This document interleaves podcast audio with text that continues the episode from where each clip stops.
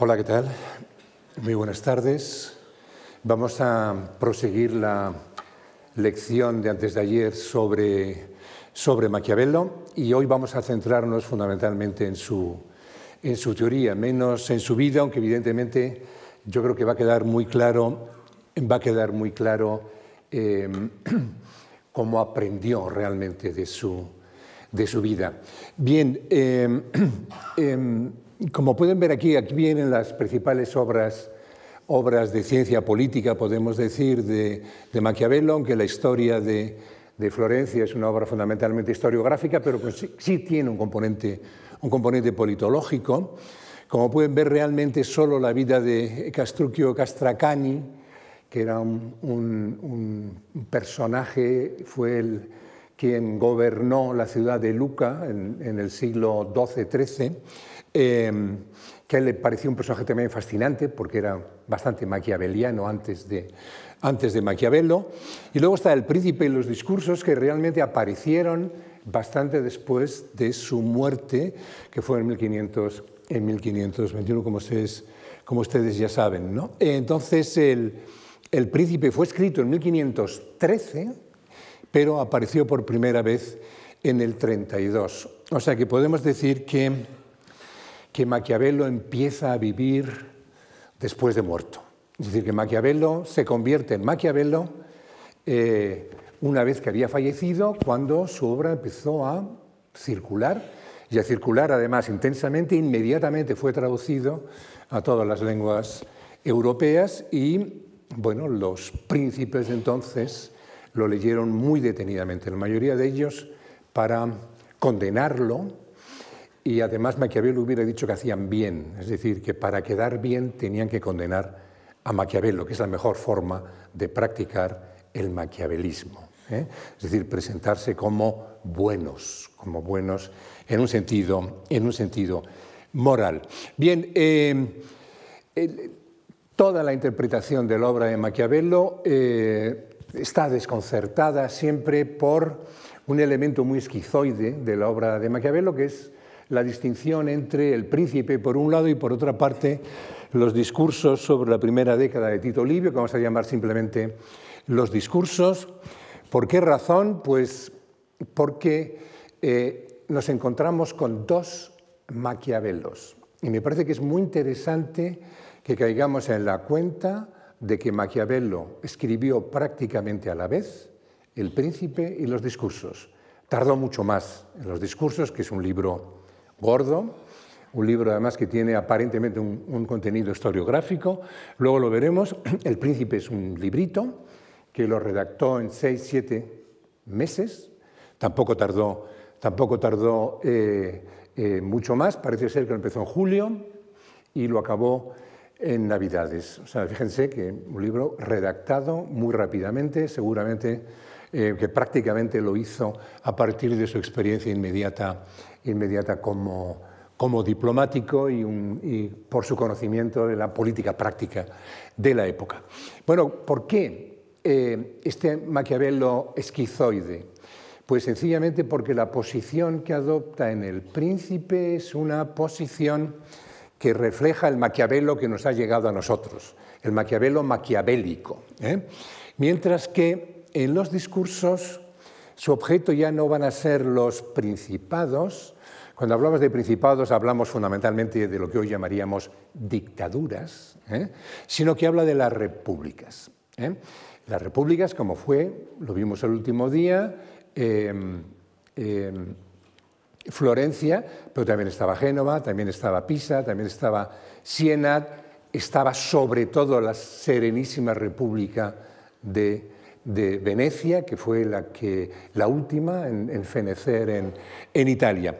Y entonces ahí de repente nos encontramos con un Maquiavelo que empieza a sostener que realmente lo mejor para cualquier sistema político es el gobierno republicano y el gobierno republicano es un gobierno que piensa en la libertad. ¿eh? O sea que Maquiavelo tenía un corazoncito no maquiavélico. ¿Eh? Y, que, eh, y por tanto, claro, la, la, gran pregunta es, ¿quién es Maquiavelo?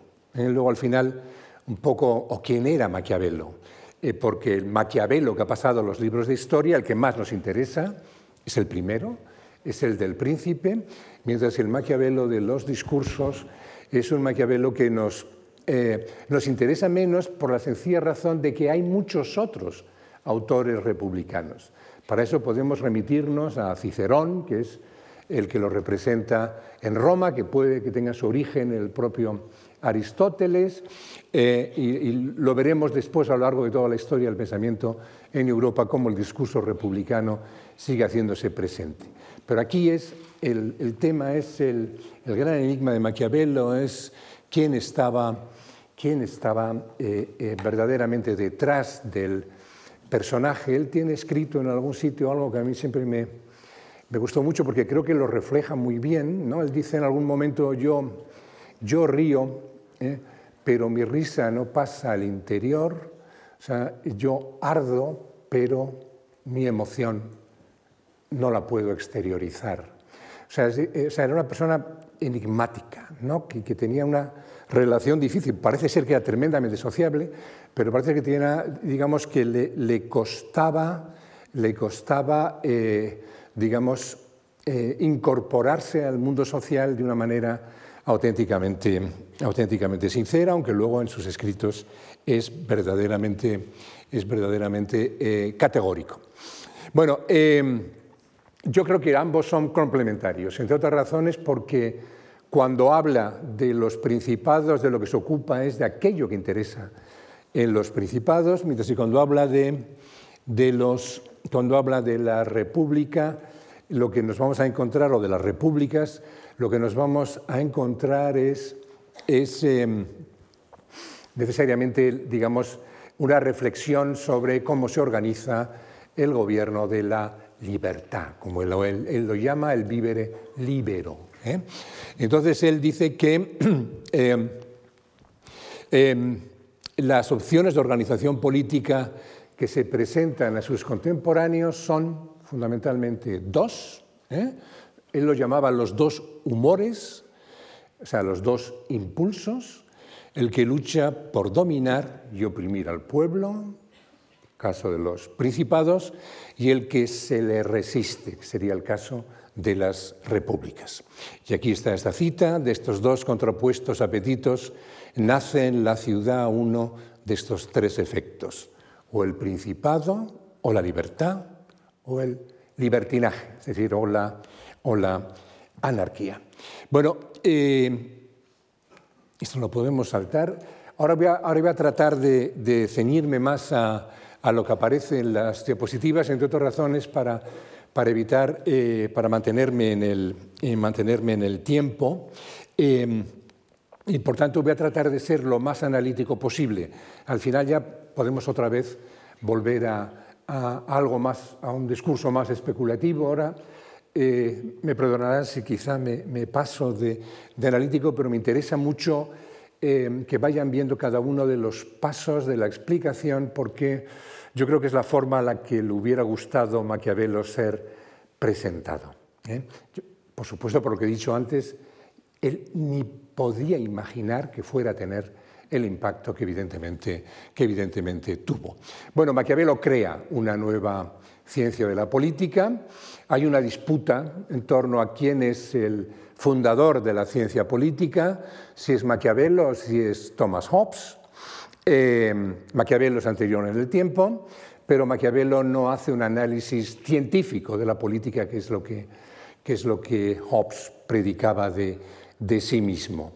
Maquiavelo es, sin embargo, el cofundador al menos de la ciencia política, en el sentido de que estudia la política como un objeto que posee su propia lógica. ¿eh? Es decir, lo que hace Maquiavelo es eh, romper con la manera a través de la cual se había venido estudiando la política ya desde los griegos, los romanos y todo el medievo, es decir, la política asociada a la moral, fundamentalmente, y luego la Edad Media incluso incorporando elementos, elementos teológicos. Bueno, ahora lo que nos vamos a, encontrar es precisamente algo, algo completamente eh, diferente. Entonces, lo que le interesa a él, sin embargo, es lo que podríamos llamar el arte o práctica del gobierno, saber cómo se construye, se construye eso y particularmente la acción política.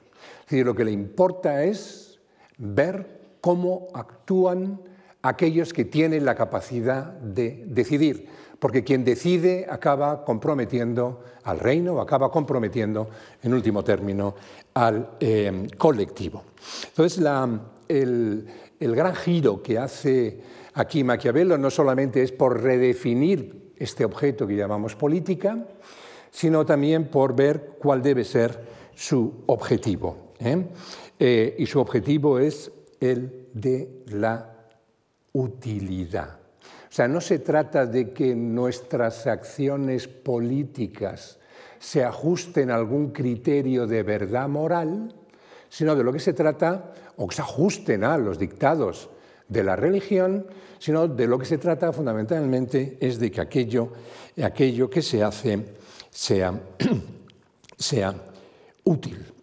Eh, por tanto, la política es una disciplina que debe ocuparse de lo real, debe ocuparse de lo fáctico, no de lo ideal o de lo imaginario. Entonces, bueno, lo que hace Maquiavelo, por tanto, al eliminar todos los elementos normativos es escindir completamente ser de deber ser. Em, por tanto, ya no es una subdisciplina de la, de la ética o de la teología.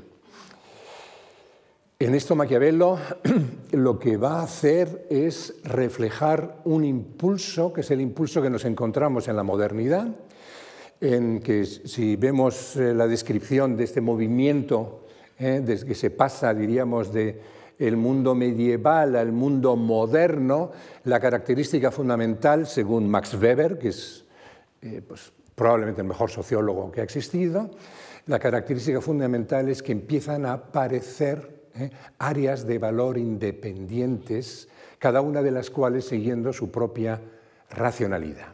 Empieza a aparecer la economía, Empieza a aparecer la política, empieza a aparecer el derecho, que no se estudia ya como antes dentro de un conjunto de saberes uniformizado a través del discurso religioso.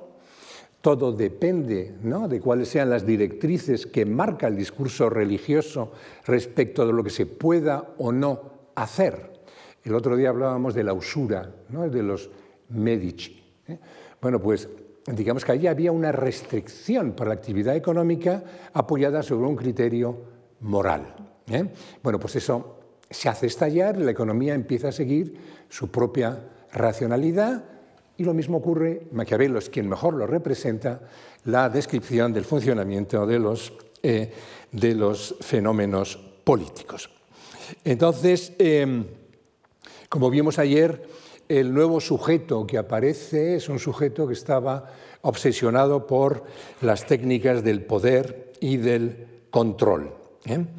Em, entonces, de lo que se trata para Maquiavelo es definir cuáles son eh, los criterios o el tipo de actividad que hemos de seguir para mantenernos en el poder. Pero no mantenernos en el poder exclusivamente pensando pensándonos como príncipes o como gobernantes, sino también el mantenimiento del propio Estado. ¿eh?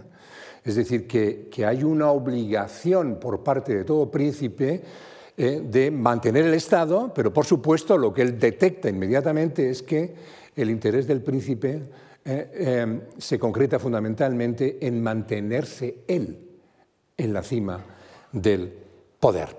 Entonces, bueno, eh, por tanto, es un análisis muy crudo de lo que es el poder y cómo se viene ejerciendo, pero lo que aquí me importa subrayar es que es un tipo de conocimiento, un tipo de saber el que él nos, el que él nos presenta puramente técnico. ¿eh? Es una racionalidad medios fines, una racionalidad instrumental. Recuerdan que antes de ayer hablábamos de ese nuevo tipo de literatura que se llamaban prácticas, prácticas de comercio, prácticas de navegación, que son manuales para poder navegar ¿eh? de forma más segura. Bueno, pues aquí se trata de ofrecer un manual también para poder navegar en ese mundo oscuro, difícil, tremendamente contingente, que es la, que es la política. Y aquí es donde, y así es como debemos leer también el, em, la máxima maquiaveliana que nunca dijo Maquiavelo con estas palabras, el fin justifica los medios, yo creo que se puede formular mejor a partir de la manera... Espera, está aquí. Sí, está aquí abajo. Em, la manera en la que la definió Nietzsche, eso, quien quiere el fin debe querer los medios. Es decir, si el fin es la conservación del poder, los medios dependen de las circunstancias concretas en las que se encuentre cada uno de los gobiernos o de los gobernantes, pero sin límites morales que lo constriñan. O sea, aquí hay una, especie de amoralismo, de un derivado precisamente de esa visión tan técnicamente pura, ¿no? que es la que él, la que él nos presenta de, de, lo que debe ser el saber de la política. El, el filósofo Schopenhauer hace ahí un, símil que yo creo que, es, em, que refleja muy bien realmente el planteamiento maquiaveliano. Dice, el, el eh, Maquiavelo es, enseña un tipo de saber muy similar al, del, al que enseña el maestro de esgrima. ¿eh? El maestro de esgrima nos enseña a manejarnos con la espada, pero el maestro de esgrima no nos convierte ni en caballeros ni en asesinos. O sea, depende del uso que hagamos de la espada cada uno de nosotros, por ejemplo, podemos dedicarla a salvar a, viudas en apuros, ¿eh? como esas órdenes medievales, eh, o podemos utilizarlo, ¿eh? digamos, con un fin criminal. O sea que, pero la técnica, el esgrima, es lo que importa. Que luego cada uno haga el uso que considera pertinente si lo que desea es realmente el fin. Y si no está dispuesto, este es el tema, si no está dispuesto a eh, utilizar los medios necesarios para conseguirlo, por lo que le diría Maquiavelo es entonces dedíquese usted a otra cosa, no se dedique a eso que llamamos, a eso que llamamos em, política. Bueno, aquí hay esta frase o este párrafo lo, lo define muy bien, no, eh, ustedes lo pueden ir leyendo. lo que viene a decir es que es ridículo imaginar ¿no? Em, que, em, que los seres humanos son como deberían ser, los seres humanos son como son y por tanto este es un dato de la realidad que tenemos que tener en cuenta cuando nos toca gobernarlos. Y ahí al final dice algo que me parece que es muy relevante por todo ello es necesario un príncipe, si se quiere mantener, que aprenda a poder ser no bueno, es decir, no ser bueno, y a usar o no usar de esta capacidad en función de la necesidad. Fíjense ustedes que, em, ustedes qué visión tan, tan cruda, porque claro, el, como veremos enseguida, realmente el, príncipe es un, es un tratado de... es, un, libro que formaría parte de, eh, de lo que se llama los espejos de príncipes, de ese tipo de literatura que realmente estaba diseñada para dar consejos a los gobernantes y que estaban totalmente imbuidos de moralidad. Entonces, lo que le dice Maquiavelo al príncipe, pensemos lo que le está diciendo es a los Medici, a los que conocía bien, lo que está diciendo al príncipe es, eh, para ejercer la labor que tú ejerces, o sea, tienes que tener en cuenta que eh, puedes tener que vulnerar normas morales. Puede ser perfectamente moral eh, en tu vida privada, pero en tanto que príncipe Digamos, la, vida política te obligará inevitablemente a eso. Entonces, bueno, em, em, em, de, este, de este presupuesto, ah, bueno, el, objeto y método, sí, me he pasado aquí una hoja, perdón, me mantendré entonces con, en esto. Entonces, de, el, ¿cuál es el objeto? ¿Cómo, cómo aborda ¿no? el acercamiento a su materia, que es la política? Entonces, él lo que nos viene a decir es que bueno, el método depende, obviamente, del objeto, ¿eh? el objeto que deseamos analizar. ¿eh? Entonces, lo que, lo que nos dice es que es una actividad con contornos propios, inversa a sus propias lógicas, eh, y es sobre todo el espacio de lo contingente y de lo inevitablemente sujeto a la acción.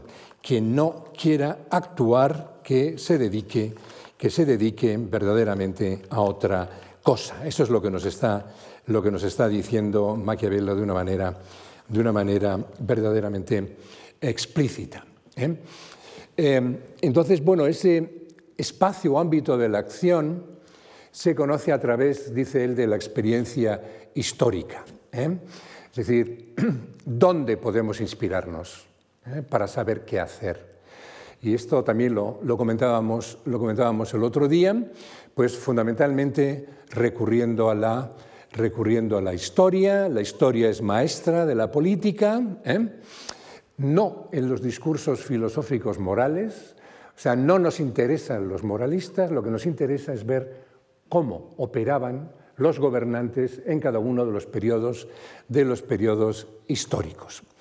Y entonces del análisis de la historia podemos acceder a algunas evidencias, evidencias eh, clave.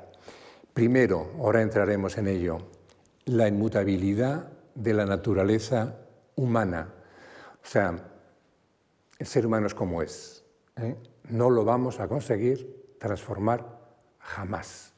Eso se ha demostrado a lo largo de la historia.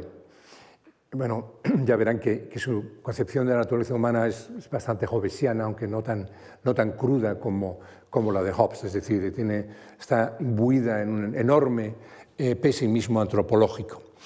Entonces, el, la, luego nos encontramos como está sujeta a dos condicionamientos fundamentales de la acción, eso que llama la necesidad, que son toda una serie de constreñimientos objetivos, ahora lo vemos, y la fortuna.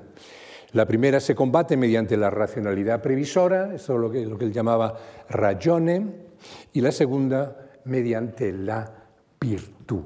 Aquí ya hemos entrado en un, estamos entrando ya en el, en el, en el meollo de la teoría eh, maquiaveliana, em, pero el propio Maquiavelo nos dice que sus, em, sus conocimientos lo ha obtenido de leer los clásicos, aquí habla fundamentalmente de, probablemente está hablando de Cicerón, pero está hablando también de todos los historiadores, grandes historiadores romanas, de las cosas modernas, modernus, el, el, sentido de ese término latino durante toda la Edad Media, equivale a nuevo. O sea, cuando decimos que alguien es muy moderno, estamos diciendo implícitamente que es muy novedoso. ¿eh? Eh, o sea, nosotros hablamos de edad moderna para referirnos a la edad nueva realmente. Curiosamente los alemanes mantienen el, término ese Neuzeit, o sea, es el tiempo nuevo para referirse a la, a la eh, modernidad. Es decir, que, también he aprendido de los cambios introducidos por esta nueva era, es lo que nos está diciendo. Y entonces de lo que se trata fundamentalmente es cuando nos vemos confrontados a algo, es fácil buscar y encontrar precedentes. ¿eh? Es decir, podemos irnos para atrás e inmediatamente, inmediatamente encontrarnos en situaciones parecidas y poder analizarlas y poder analizarlas de una manera eh, perfectamente racional ver si efectivamente las lecciones derivadas, digamos, de un éxito o de un fracaso eh, eh, pueden servir efectivamente para, para evitar el fracaso y conseguir, y conseguir el, el, el, éxito. Entonces, esta es una de...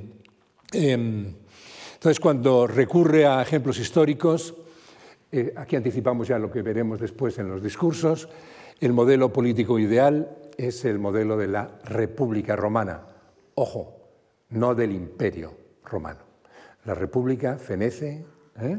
con César. Bueno, venía mostrando ya una crisis, una crisis eh, con anterioridad. Entonces después, con su sobrino Octavio, Augusto, es cuando empieza el imperio. Él se refiere a todo lo anterior, que enseguida veremos también en qué consistía. ¿eh? Sencillamente porque allí es donde existía una virtud cívica, ahora veremos qué es eso, suficiente para poder sostener al Estado. Bueno, vamos a la concepción eh, del hombre. Aquí, una vez más, de lo que se trata es de describir cómo es el hombre, no cómo nos gustaría que fuera, ¿eh? o cómo debe, debería, en principio, ser. Y aquí su tesis básica es, es, es clarísima. ¿eh? Los hombres son fundamentalmente egoístas, los hombres son antisociales, los aspectos agonísticos, conflictuales, predominan sobre los aspectos eh, cooperativos.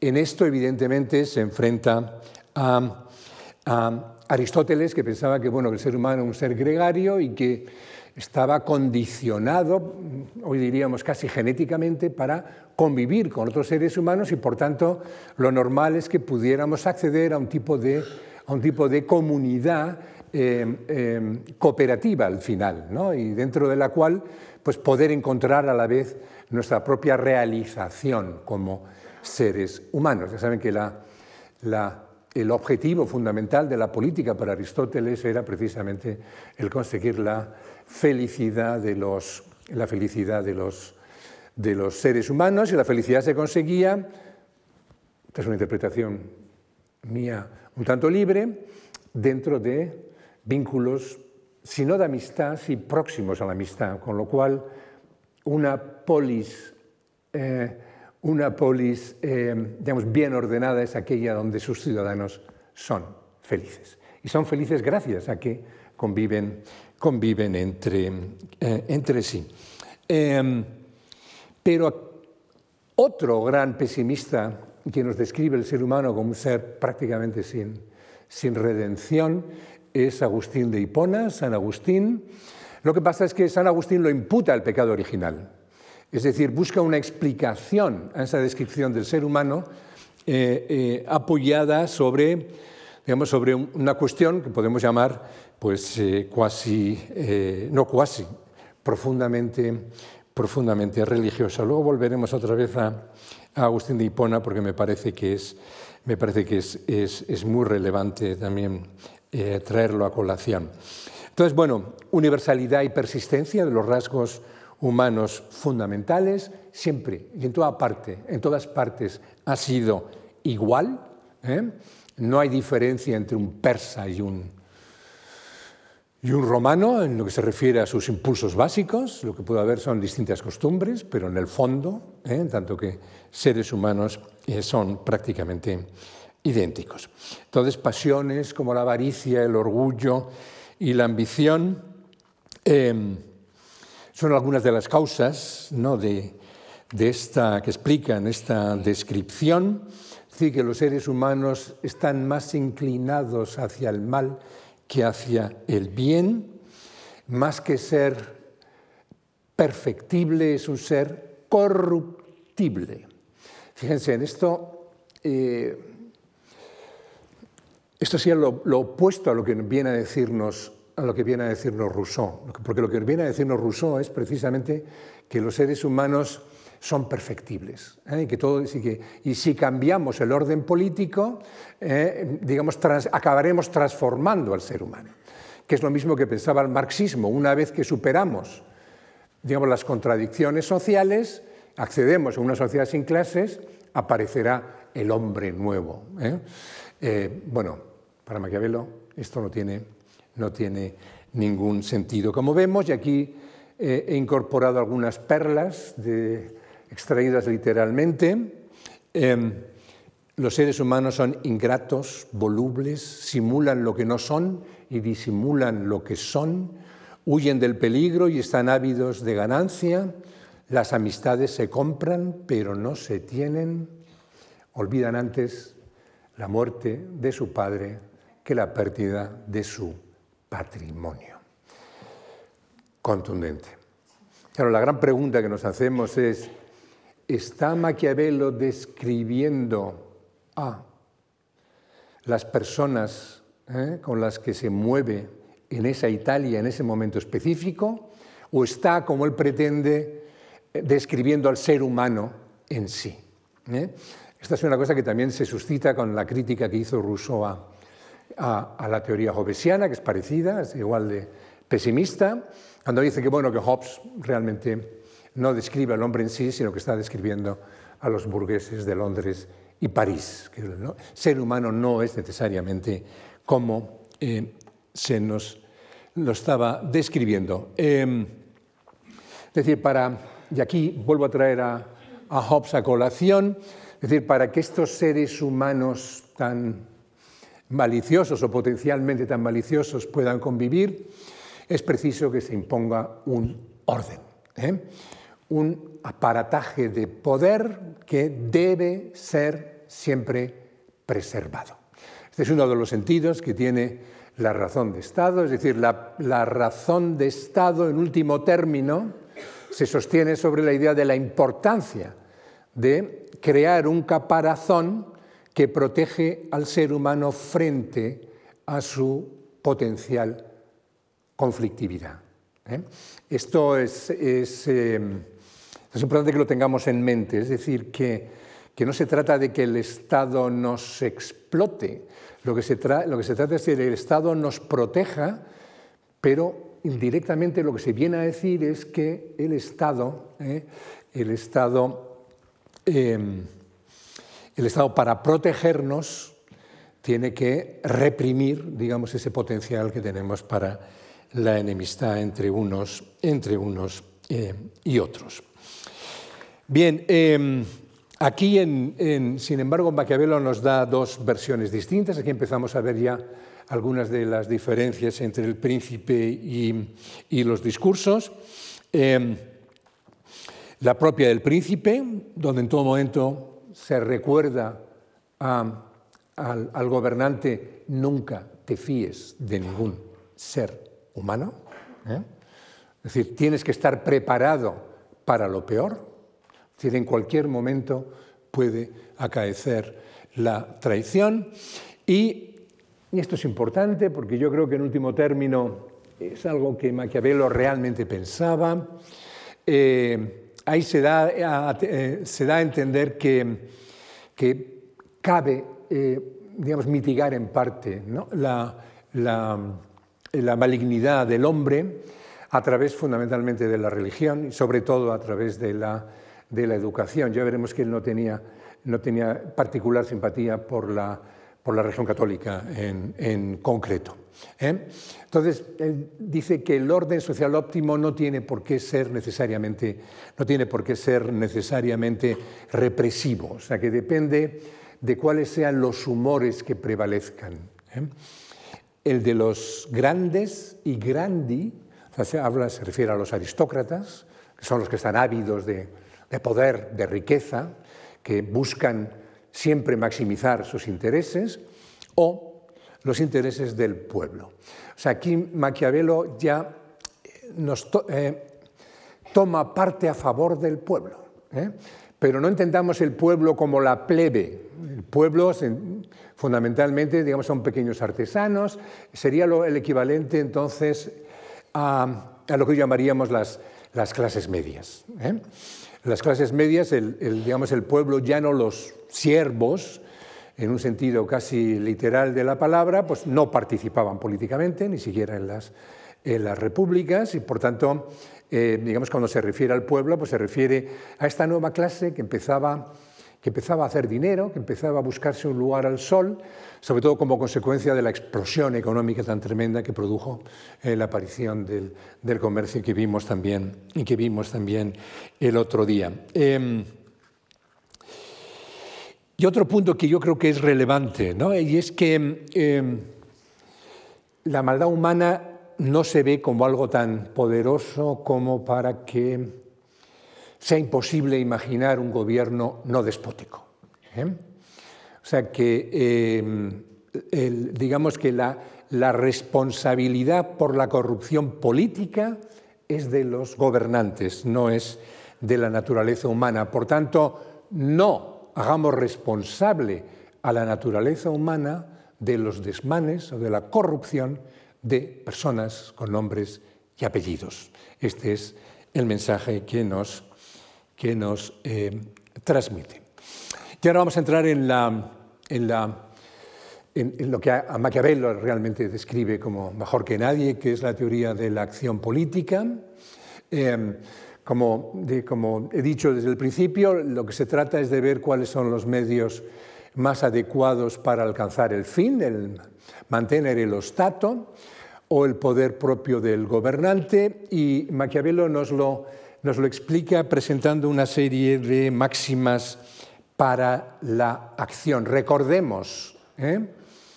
es, son prácticas del gobierno. ¿eh? Es un manual sobre cuáles son los principios que debemos de seguir, cuáles son, cuáles son las máximas a las que nos debemos someter. Eh, entonces aquí lo que me parece que es muy relevante que veamos es que lo que hace es dar la vuelta completamente a toda esta literatura, lo acabo de decir de los espejos de príncipes, aquí he puesto que, que parece que, que, que, es en forma de parodia, es decir, que lo que hace es introducir una ironía tremenda machacando ese tipo de, literatura.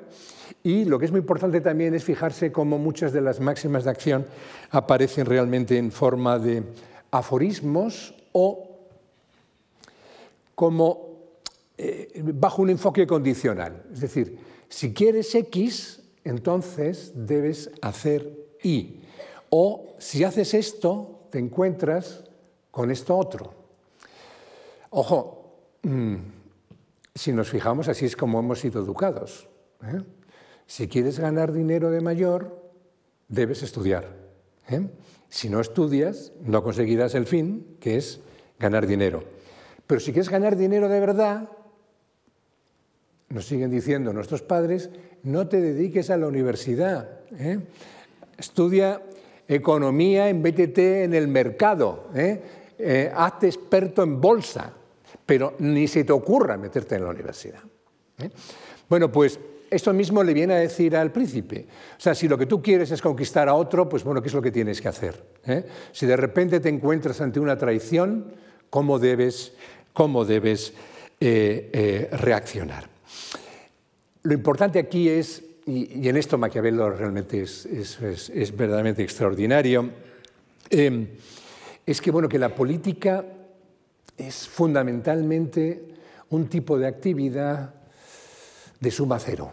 ¿eh? Es decir, que donde, donde no hay donde en muchas ocasiones no es posible reconciliar los intereses, y en su época todavía con menor razón que, hoy en día, porque en cierto modo hemos civilizado mucho la política, es algo sobre lo que quiero, lo que quiero hablar también eh, al, final. ¿no? Eh, entonces la, política está sujeta fundamentalmente siempre a decisiones trágicas. O sea, la mayoría de las veces hay que decidir entre dos males, ¿eh? no entre un bien y un mal. Entonces ese es, o sea que, muchas veces cuando, cuando vemos las discusiones políticas, eh, pues nos damos cuenta de que alguien presenta una opción como posible cuando realmente no es no es claramente viable, ¿eh? y entonces se evita una discusión seria sobre, digamos, cómo reconciliar estos dos males o por qué optar, ¿eh? cuando ambos males son, ambos males están ahí. Lo estamos viendo ahora, por ejemplo, en, el cambio este, el cambio que estamos haciendo de, hacia las energías, las energías verdes. Bueno, pues habrá ganadores y perdedores, indudablemente. ¿eh? Y si fuéramos un país que viviera del petróleo, pues tendríamos evidentemente mucho que perder si efectivamente vamos a una descarbonización efectiva. Entonces, claro, no, lo que no podemos decir es que es que lo bueno es una cosa y lo malo es otra y que por tanto elegimos el bien. La mayoría de, elegimos, la mayoría de las veces elegimos entre mal mayor y mal menor. O por lo menos tratamos de deducir cuál es el mal mayor frente al mal menor. Lo que pasa es que luego, bueno, muchos políticos pues, también lo hacen depender de sus propios intereses, eligen en función de su interés, es decir, para mantenerse en el poder o por cualquier otra, o por cualquier otra razón.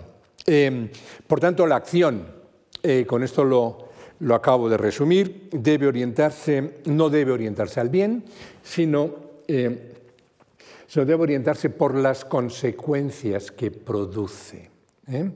Por tanto, es como lo ha llamado un, colega mío que, falleció, que yo creo que tiene el mejor libro sobre Maquiavelo, Rafael del Águila. Maquiavelo representa un consecuencialismo prudencial. ¿eh? Es decir, incorpora la idea de prudencia, pero no en el sentido aristotélico, porque la prudencia para Aristóteles es quedarse en, el punto medio, ¿eh? es decir, evitar evitar apartarse de los extremos, buscar eso que él llamaba el mesotés. El prudente es quien digamos, no se deja llevar por una posición extremista. Maquiavelo lo que, lo que saca a la luz es que en la política generalmente lo que nos obligan es a elegir un polo u otro, entre, en un enfrentamiento constante ¿eh? y casi perpetuo. Bueno, em,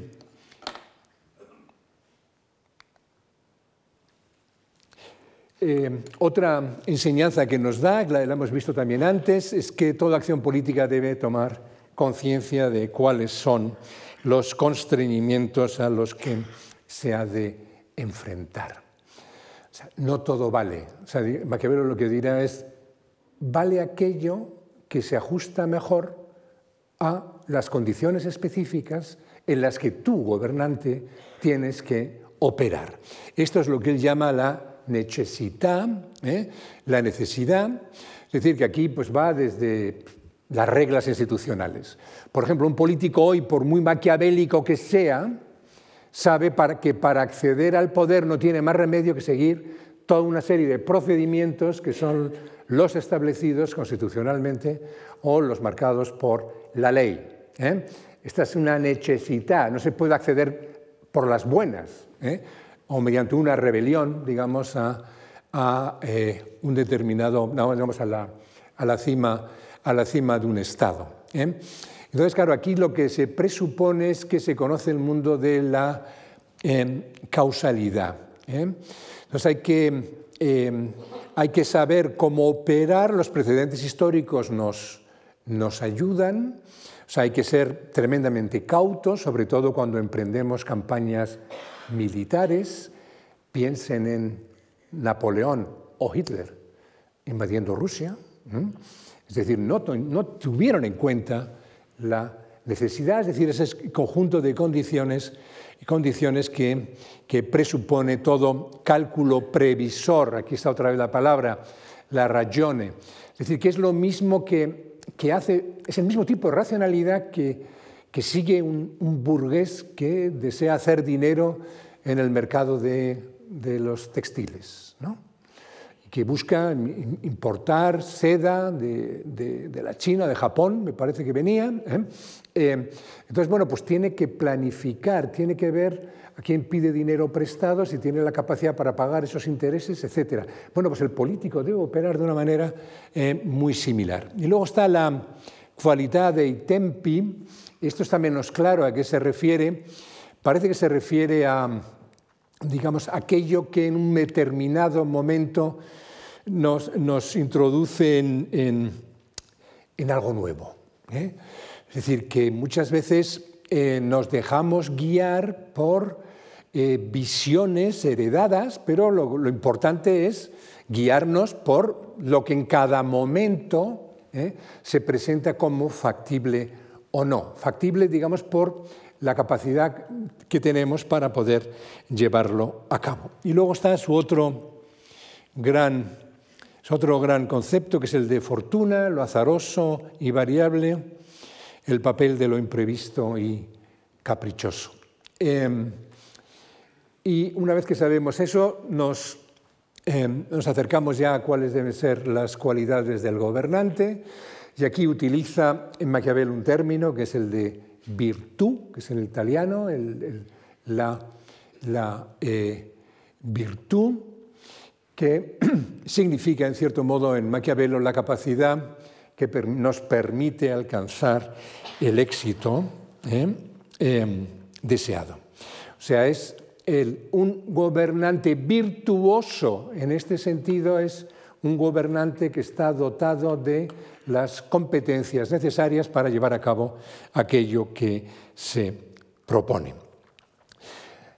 No tiene nada que ver con la idea de virtud como concepto, como concepto eh, moral o ético-moral.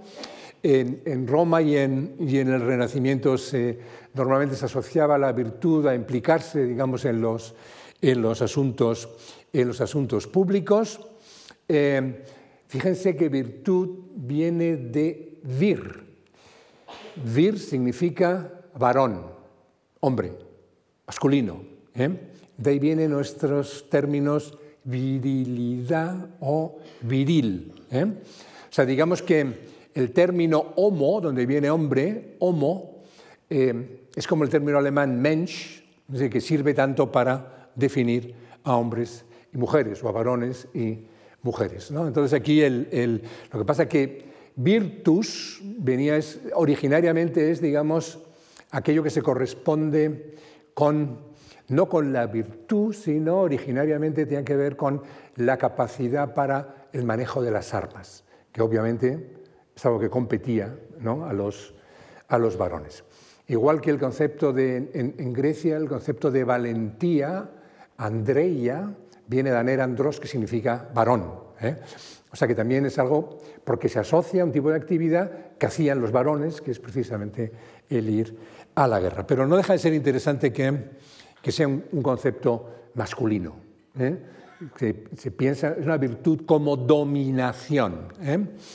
Eh, lo que ocurre es que lo utiliza en tres sentidos distintos, voy muy rápidamente. Por un lado, la capacidad de decisión, el vigor, firmeza de espíritu, arrojo, atrevimiento para decidir, importantísimo. Aquí está pensando en ese personaje que tenemos allí, que es César Borgia, que es el modelo de lo que él llama el príncipe nuevo, o bien está pensando en el modelo del fundador, es decir, quien crea, ¿eh?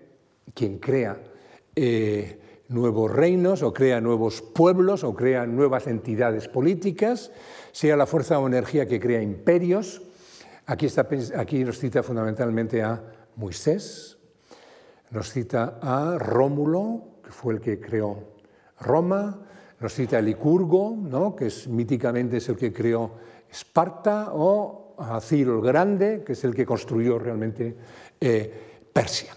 Bueno, pues estos tienen, eran virtuosos en este sentido, pero la virtud también es, se puede aplicar a el ciudadano republicano, esa energía cívica que el pueblo transmite al Estado y lo fortaleza y em, estabiliza.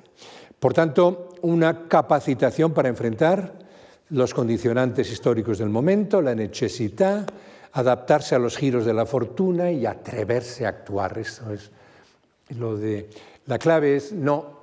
Eh, es decir, Hamlet sería anti-maquiaveliano, eh, los irresolutos no tienen lugar en la en la política.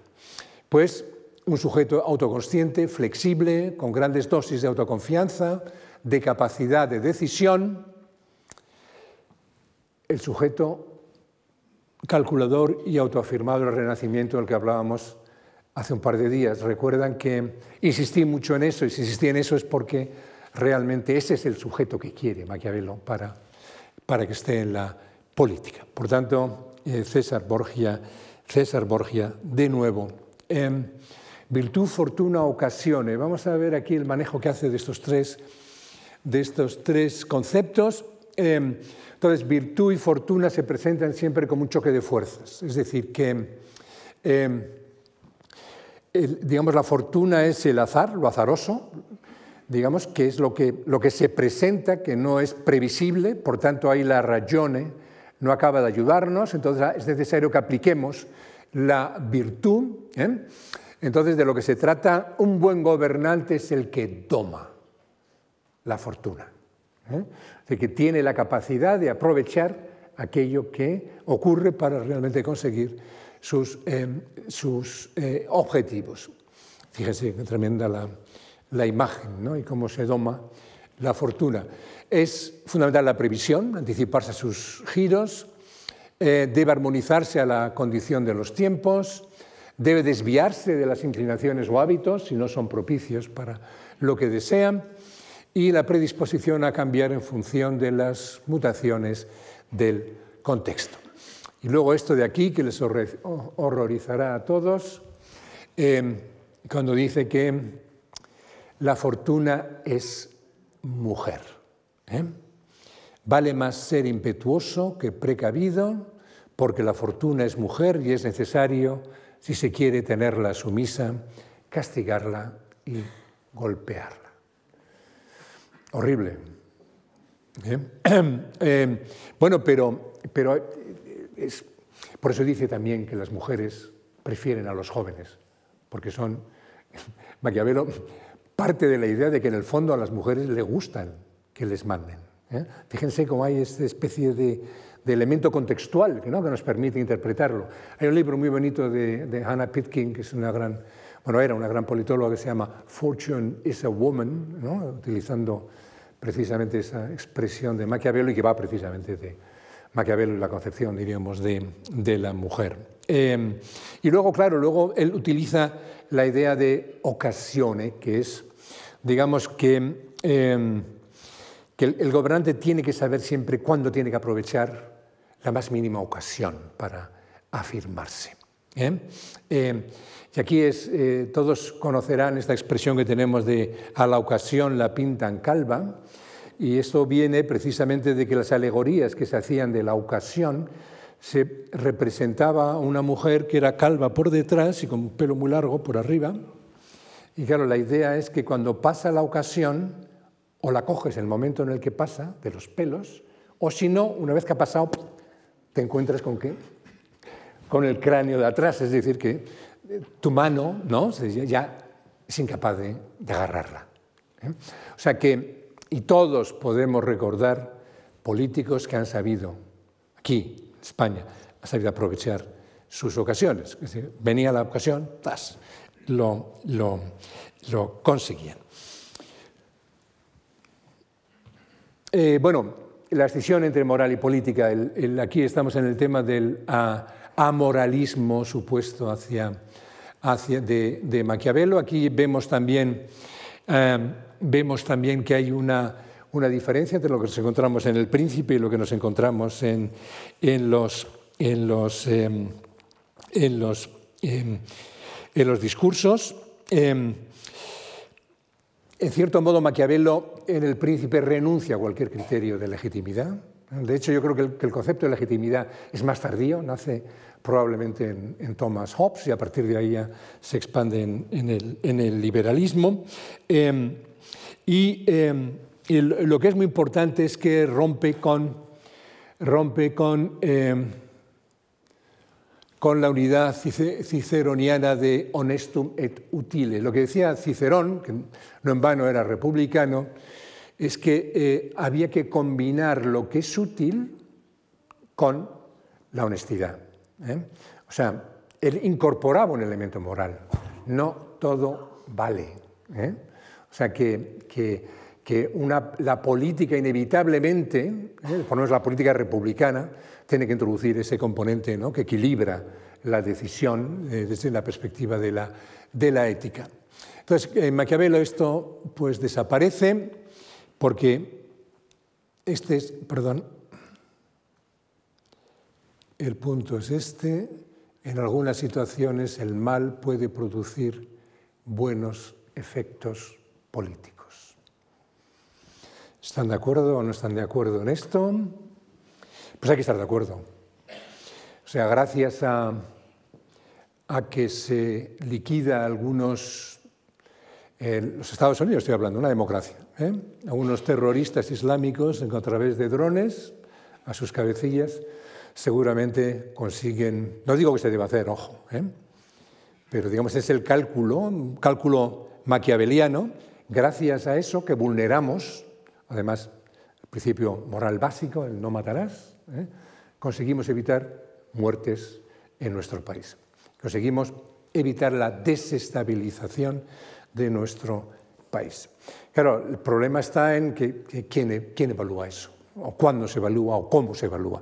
Bueno, para Maquiavelo está claro que debe evaluarlo el propio, el propio, el propio gobernante. Bien, em, la virtud del gobernante, fíjense en esto, estriba en saber hacer un buen o un mal uso de la crueldad, según lo requieran las circunstancias. Es decir, que la crueldad es buena si eso nos permite mantener el Estado o mantenernos en el poder es mala, si además de crueldad, encima, no conseguimos aquello para lo cual la aplicamos. ¿eh?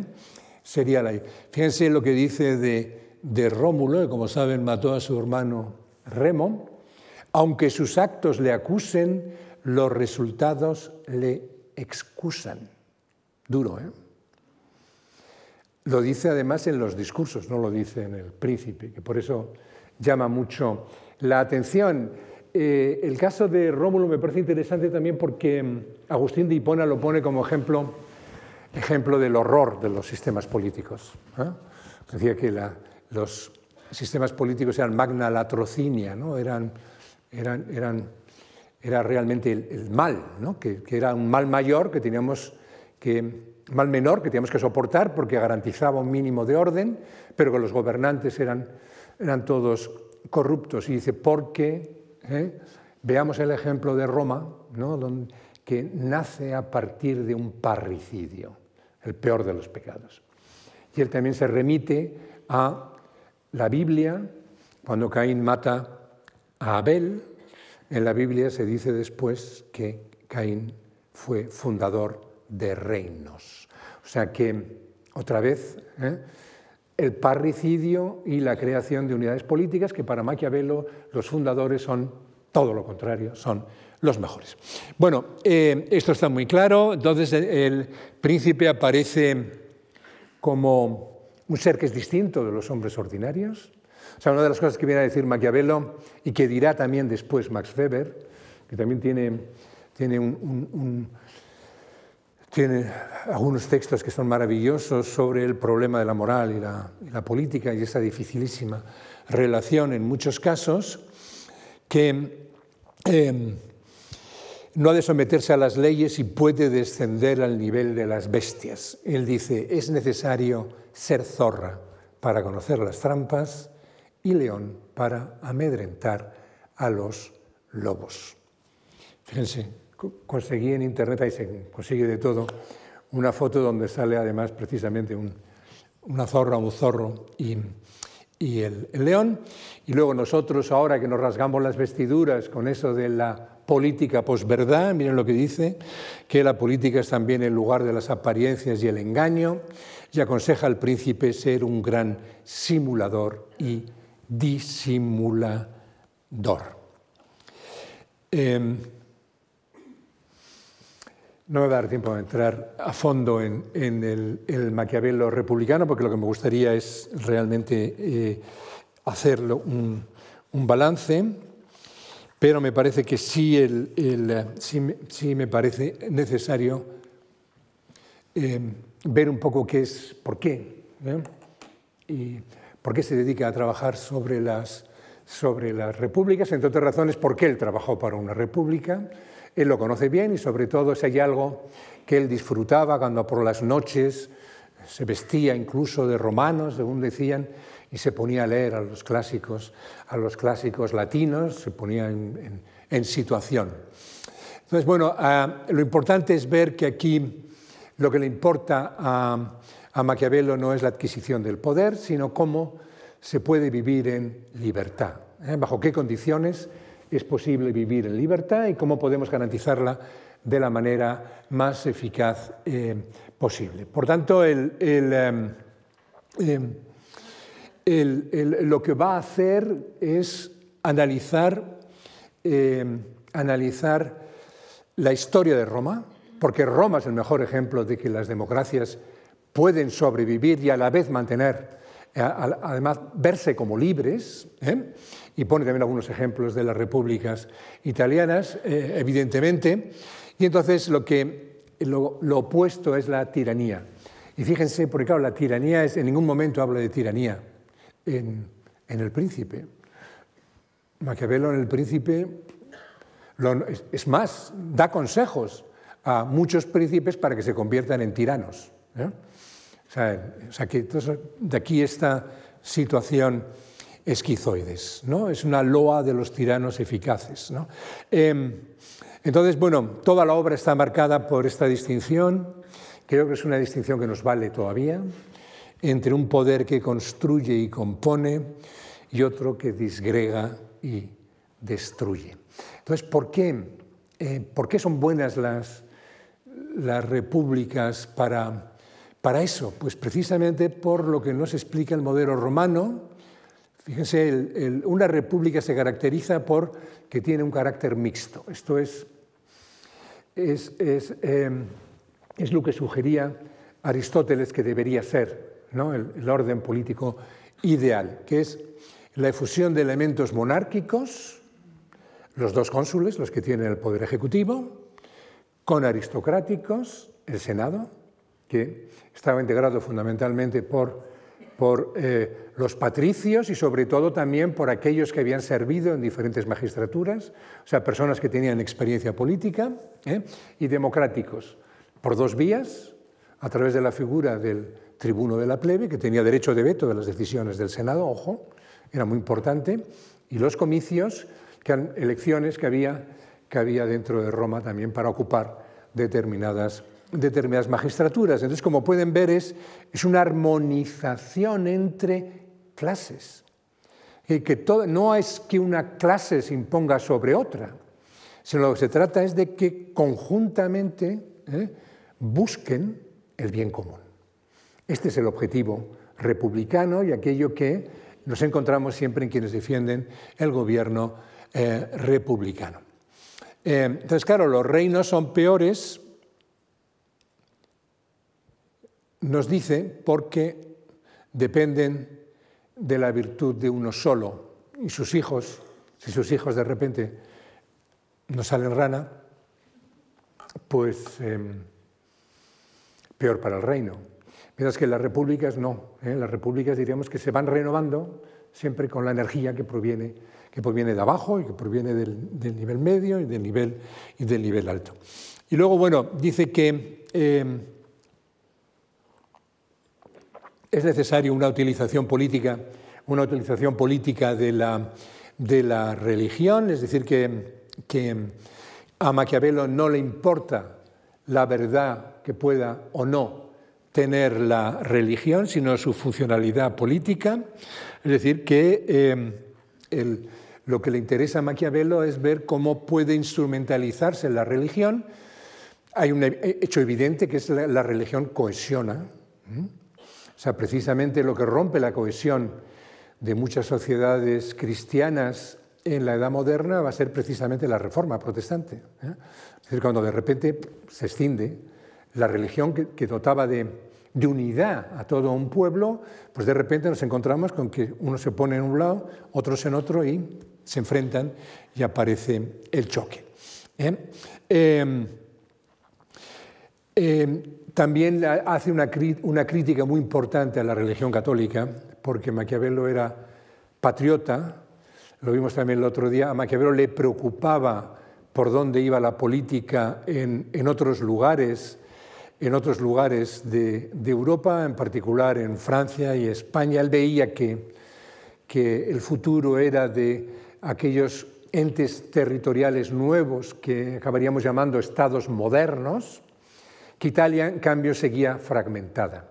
Entonces él acusa al papado de esta situación y dice, no fueron nunca lo suficientemente fuertes como para conseguir unificar Italia, ni lo suficientemente débiles como para permitir que otro sí lo pudiera haber conseguido. Y luego aquí esto nos recuerda a Nietzsche, este último, esta última visión de la, de la religión, que el cristianismo no es aprovechable políticamente porque fomenta la humildad, la abyección y el desprecio de las cosas humanas. Este también es Maquiavelo pur. ¿eh? O sea, la vida contemplativa, la vida no tiene valor. Lo que tiene valor es la vida en la plaza, ¿eh? la vida política, en la polis. Lo que tiene valor es lo cívico, la participar de, la, de lo inminente, ¿eh? que eso es lo que cambia la vida de las personas. No, la vida interior está muy bien, pero ojo, o sea, lo que nos jugamos siempre como colectivo exige una armadura absolutamente eh, fundamental. Em, no tengo tiempo para seguir con esto. Em, Voy a entrar en el balance final porque se nos ha acabado, nuestro tiempo. Eh, vamos a ver cómo podemos interpretar a Maquiavelo después de lo que yo he venido presentando aquí. Yo creo, muy sinceramente, que eh, aunque sea un clásico, aunque, como dije al principio de la lección anterior, eh, Maquiavelo es, es, un contemporáneo, es decir, la forma en la que nos describe la política y sobre todo a los que se dedican a la política tiene, digamos, es, universal. ¿eh? Eh, sin embargo, yo creo que hay que situarla muy en el, en el contexto italiano. O sea, él lo que buscaba era soluciones para resolver esos juegos de poder que estaban desangrando Italia, literalmente. Ahí ya vimos ese contraste entre, por un lado, un país en ebullición artística, pero a la vez que políticamente era incapaz ¿no? de, adoptar eh, cualquier decisión relevante para su propio futuro ¿no? como, como colectivo. Pensó la política desde una perspectiva realista y pragmática, ¿eh? no, le, no le interesaba la política en abstracto, la política había que describirla tal y como la vemos, ¿eh? o sea que vamos al Congreso de los Diputados y vemos lo que pasa allí, no nos interesa nada qué es lo que debe de pasar allí, sino lo que pasa efectivamente, quiénes son los actores, nos describimos, etcétera, etcétera. Y entonces el pesimismo antropológico eh, le condujo a examinar al Estado no como lugar de la realización del hombre, vuelvo otra vez al tema este aristotélico, ni como guía teológico-moral, que es lo que nos encontramos en Tomás de Aquino, sino como ese caparazón al que me refería antes, eh, que nos protege de nuestros impulsos eh, asociales y autodestructivos. Entonces lo que se trata es de una dirección política sin ambigüedades, gobierno fuerte y centralizado. Aunque aquí, y aquí está seguramente su mayor eh, diferencia con respecto, a, con respecto a Thomas Hobbes, sin embargo, lo que viene a decir, lo que nos viene a decir Maquiavelo, y esto es muy importante, es que, eh, digamos, el orden puede conseguirse también por medios no absolutistas, si las circunstancias así lo permiten. Alguien que se fijó en la historia puede recurrir a momentos históricos concretos donde fue posible. Por ejemplo, durante la República Romana, pero también eh, en algunas de las repúblicas italianas de, finales de la eh, Edad Media fundamentalmente. Otro tema importantísimo que distingue también a Maquiavelo de otros pensadores políticos, a Maquiavelo no le importa el orden institucional, o sea, no le importa la sede del poder, como lo llamaba Hobbes. ¿eh? Hobbes piensa el Estado, ¿eh? piensa el Estado como tal. Maquiavelo lo que le importa son las acciones políticas, es decir, los elementos dinámicos de la, de la política aquellas que procuran un Estado, lo llevan a perderlo, someten a un pueblo o fomentan la, rebelión, etcétera, etcétera. Eh, él busca, sin embargo, y esto también queda muy claro queda muy claro en, el, en, el, en, los discursos, perdón, eh, que, digamos, la pregunta por la estabilidad es fundamental. Y la estabilidad no la podemos garantizar nunca dentro de los principados que dependen exclusivamente de un solo hombre. Con lo cual, indirectamente, lo que, lo que Maquiavelo nos quiere decir es que lo importante es gozar de pueblos, en el sentido que le hemos dado antes, que tengan la energía cívica, cívica suficiente como para poder hacer realidad o poder mantener viva ¿eh? esa llama de la libertad que consiste en una participación en las magistraturas y las instituciones de su, de su época. Eh, y otro punto al que no hemos tenido ocasión de hablar, pero que puedo meter aquí ahora en dos minutos, es que las diferencias entre el príncipe y los discursos derivan no ya solo de que se dirigen a explicar diferentes órdenes políticos, por un lado los principados, por otro las repúblicas, sino a su visión cíclica de la historia. Porque Maquiavelo participa todavía de esa visión antigua de que la historia es cíclica, como la naturaleza. ¿eh? O sea que esto, esto lo decía ya Polibio, ¿no? en, en, lo que él llamaba la anaciclosis, es decir, cómo la monarquía al final acaba acaba transformándose en una aristocracia. ¿eh? La aristocracia se corrompe, se levanta el pueblo y entonces se produce una democracia, la democracia se corrompe, se busca una persona para que ejerza la dictadura sobre el pueblo, vuelve la monarquía, es decir, que ese ciclo es natural. Y ese ciclo lo vio eh, y lo supo detectar también Maquiavelo perfectamente en la propia historia de Roma. Llega un momento en que que es la época de Cicerón, que es la época de César, que es la época de, digamos, de cuando empieza de, la dictadura de César, sobre todo es el momento más, más dramático. Por eso fue asesinado César, digamos, para recuperar las libertades republicanas que se estaban perdiendo con el ejercicio de su, de su eh, gobierno. Bueno, pues, en cierto modo, podemos, eh, Maquiavelo, es posible que pensara, bueno, instauramos un, Instauramos un régimen que puede ser dictatorial, pero poco a poco puede dar lugar a una república que, si la sabemos ordenar bien, puede ser relativamente estable hasta que, como ocurrió en Roma, acabe, acabe decayendo.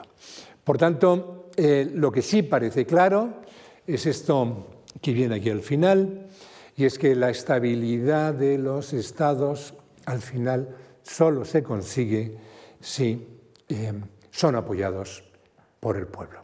Que curiosamente es otro consejo que le da Thomas Hobbes también en el Leviathan, se lo da al, posible gobernante, es decir, que el gobierno es más fácil ¿eh? si complace al pueblo. Maquiavelo lo que vendría a decir es, bueno, sí, y utiliza lo que necesites para que complazca al pueblo. ¿eh? O sea, cómpralos si quieres o, o engáñalos, ¿eh? pero, lo, importante es que el pueblo sienta que está siendo bien gobernado. Yo creo que debe excluirse la imagen de apologeta de la inmoralidad. La bondad o maldad de las acciones depende de la situación histórica o si se ajusta o no a las exigencias normativas del momento. Maquiavelo nunca, en una, en una época como la nuestra, en un país como el nuestro, haría, hubiera hecho las afirmaciones que hemos visto. ¿eh? Es decir, que la cualidad de tempi conduciría a Maquiavelo a decir que, dada la, digamos, los valores generalizados en una sociedad de una democracia madura, ¿eh? el príncipe no puede actuar de una manera tan cruda. Pero para Maquiavelo no cabe la más mínima duda de que querrá mantenerse en el poder hará todo lo posible por mantenerse en el poder o conseguirlo. Lo vemos todos los días, en todas partes. ¿eh? No quiero entrar en temas de política nacional, como se pueden imaginar, pero esto es permanente. Él fue quien lo vio claro, clarísimo, y también lo vio muy claro, y, con esto me gustaría acabar con alguien que, que en el fondo, este es el tema este de la escisión entre el mundo del deber ser y el de la política, que ocupó tanto a, al gran sociólogo Max Weber. Em, en esa conferencia que dio La política como vocación, cuando habla de, dos éticas, la ética de la convicción y la ética de la responsabilidad. La habrán oído quizá alguna vez. Felipe González hubo una época en que lo utilizó mucho, ¿eh? en los años 80. Em, lo que viene a decir Max Weber es que la ética de la convicción, es decir, que el bien debe prevalecer siempre, pase lo que pase, ¿eh? no sirve para la política. La política tiene que tener siempre en cuenta las consecuencias de las decisiones que adoptamos. ¿eh? O sea, por tanto, hay que asumir, por eso es ética de la responsabilidad, hay que ser responsable de las decisiones que adoptamos. Tenemos que fijarnos en ese consecuencialismo prudencial que veíamos que sugería también Maquiavelo. Con lo cual yo creo que una lectura aggiornata ¿eh? de Maquiavelo nos conduciría a verlo como, a verlo como un defensor de la, de la ética de la responsabilidad, que por cierto es, es una de las eh, interpretaciones eh, más interesantes de Maquiavelo, que es la que le hizo Benedetto Croce, otro, otro italiano que yo creo que está bien visto, además. Y otro italiano, también, este mucho más radical, Antonio Gramsci, tiene una interpretación que a mí me parece fascinante de Maquiavelo. O sea, Antonio Gramsci era, un, era un, autor eh, marxista, porque lo que nos viene a decir Antonio Gramsci es que mm, Maquiavelo, en el fondo, eh, aunque aparentemente quería congraciarse con los Medici, quería congraciarse con I Grandi, a quien iba dirigido precisamente su, su libro El Príncipe, por la forma en la que nos presenta la forma de actuación de los príncipes y la lógica que guía su acción, lo que está haciendo al decir lo que dice es desnudándonos ¿eh? el ejercicio, digamos, del poder de los gobernantes. O sea que hay una lectura de Maquiavelo como alguien que subvierte, es decir, que hace una parodia, que eh, aparentemente lo que está haciendo es dar consejos para ver cómo pueden gobernar mejor, sojuzgar mejor a los ciudadanos. En el fondo, esto se puede interpretar también al revés. El ciudadano que lee el príncipe sabe cuál es la lógica que gobierna ¿eh? a aquel que les oprime. Ya ven que es un poco eh, traída por los pelos, pero eh, yo creo que esta es la ventaja de, de este tipo de personajes, que en cada momento podemos extraer alguna, podemos extraer alguna lección. Yo creo que la gran lección que se extrajo de Maquiavelo fue, fue precisamente algunas como las que nos encontramos en Montaigne, que lo odiaba, porque pensaba en el Maquiavelo maquiavélico, ¿eh? y luego después toda la tradición democrática, que en el fondo lo importante es em, buscar mecanismos, em, procedimientos, eh, prácticas dirigidas a constreñir la arbitrariedad del poder. Si conseguimos esto, porque no vamos a poder evitar que la gente quiera acceder al poder y quiera ejercerlo de la manera más arbitraria posible. Es decir, quiero decidir, ¿eh? porque sí, en esta dirección o en esta otra. Entonces esto que tenga cada vez más estrecho el margen para poder hacerlo. ¿eh? Entonces, bueno, pues lo que nos viene a decir Maquiavelo es siempre habrá gente que aspire al poder, y es bueno, porque si no, ¿quién nos gobernaría? Pero mm, pongámosles unas cadenas institucionales. Por eso son tan importantes las instituciones y por eso también, digamos, el gran avance civilizatorio que supone la aparición del liberalismo.